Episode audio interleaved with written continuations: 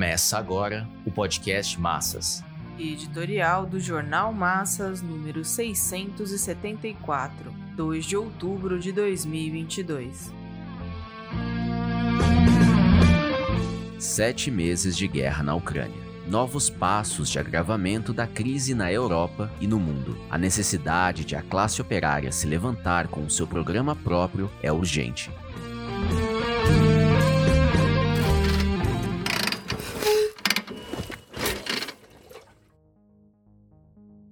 Desde o início da intervenção militar da Rússia na Ucrânia, em 24 de fevereiro de 2022, esteve claro que não seria um conflito fácil e rápido de se resolver.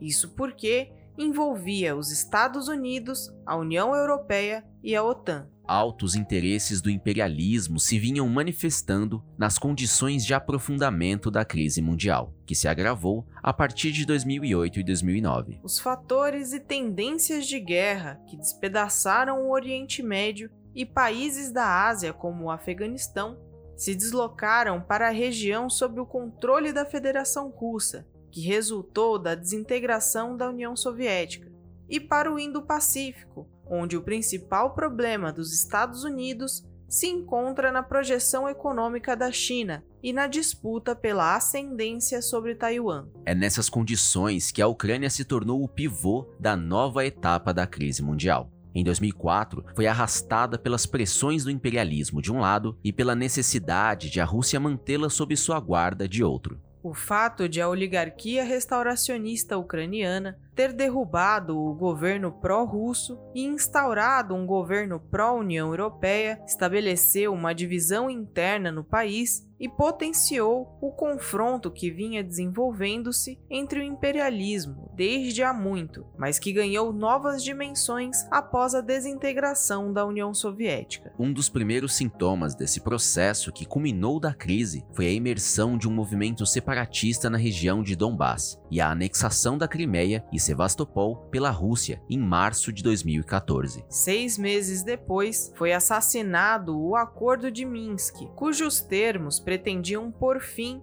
a guerra civil instalada na região leste e sul da Ucrânia. Estava claro que no território ucraniano se desenvolviam os antagonismos entre as potências ocidentais e a Rússia. Os dois acordos de Minsk, de 2014 e 2015, fracassaram desde o início. O fator fundamental estava em que os Estados Unidos e a União Europeia se encontravam decididos a incorporar a Ucrânia o quanto antes deslocando-a da órbita da Rússia, que possibilitava torná-la membro da OTAN. Assim, se estabelecia uma proteção militar diante da Rússia. Mais do que montar um anteparo bélico, o imperialismo daria um passo significativo em seu velho objetivo, estabelecido desde a Guerra Fria contra a União Soviética, de fortalecer o cerco à Rússia. O fracasso dos acordos de Minsk e a persistência de Zelensky de seguir as ordens dos Estados Unidos em reagir aos objetivos da Rússia de manter ascendência sobre a Ucrânia a partir da Crimeia e de Donbass resultaram no dramático 24 de fevereiro. A guerra se mostrou mais sangrenta do que poderia supor o governo de Putin. Os Estados Unidos colocaram todo o empenho em alimentar a capacidade financeira e militar do governo ucraniano em resistir às forças russas, bem como isolar o quanto possível econômico, militar e diplomaticamente a Rússia. Depois do rápido recuo das tropas russas das imediações de Kiev, a guerra se concentrou no objetivo de ocupar a região de Donbass, estratégica para a Rússia tanto quanto para a Ucrânia, não somente devido ao seu desenvolvimento industrial, mas também devido à saída ao Mar Negro. Se o objetivo inicial de Putin de vencer rapidamente a guerra e impor as condições de uma paz que evitasse a Ucrânia de se entregar completamente à União Soviética não teve como ser atingido, a solução passou a ser o controle de Donbass e a sua incorporação à Rússia. Esse é o acontecimento mais significativo nestes sete meses de guerra. O imperialismo forneceu armas de maior poder de destruição a Zelensky. Os últimos feitos militares ao Sul, em Donetsk, favoráveis à resistência ucraniana, impulsionaram a decisão da Rússia de fortalecer suas tropas, convocando 300 mil reservistas e, sobretudo, antecipando o referendo que dá cobertura legal à separação das repúblicas populares de Donetsk e Luhansk, bem como das regiões de Zaporizhia e Kherson. Imediatamente à apuração, Putin fez um pronunciamento de integração à Federação Russa de quatro novas regiões. Era de se esperar a condenação dos Estados Unidos, da União Europeia e do secretário-geral da ONU, qualificando o referendo de fraude e o decreto da integração de anexação. Evidentemente, nas condições em que se desenvolvem a guerra e a ocupação russa de Donbass, o imperialismo, que se caracteriza como tal por ser anexador, como demonstra a partilha do mundo nas duas guerras mundiais, se vê em vantagem perante a classe operária e os camponeses ucranianos para acusar a Rússia de violar o direito de autodeterminação que as próprias potências violaram e violam sempre que seus interesses exigem. Na realidade, a Ucrânia, país que se desgarrou das imposições da burocracia stalinista com o desmoronamento da União Soviética, acabou por ser arrastada para o domínio da União Europeia e dos Estados Unidos. Transformada em bucha de canhão do imperialismo, em sua disputa com a Rússia pelo controle da região onde imperava a ex-União Soviética, está diante da iminência de perder parte do seu território, como já ocorreu com a anexação da Crimeia e Sevastopol.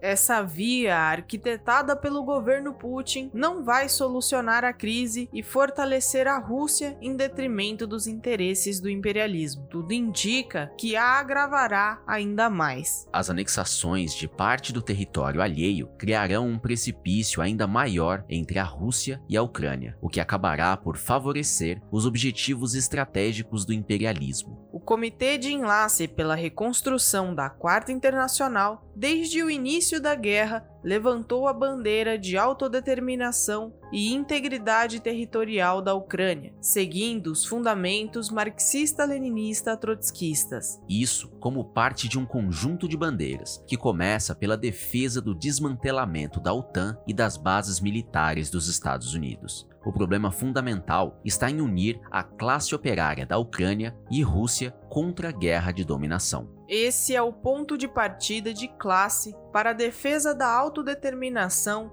e integridade territorial da Ucrânia, portanto, contra a dominação imperialista e a anexação de parte de seu território pela Rússia. É nessas condições que vem à tona a bandeira levantada por Trotsky e pela oposição de esquerda internacional em 1939, no limiar da Segunda Guerra, por uma Ucrânia soviética de operários e camponeses unida, livre e independente. Bandeira que confirma seu valor e sua atualidade histórica, que corresponde ao programa da Revolução e do internacionalismo proletário. Trata-se de lutar, portanto, firmemente sob a orientação estabelecida e desenvolvida pelo Serqui.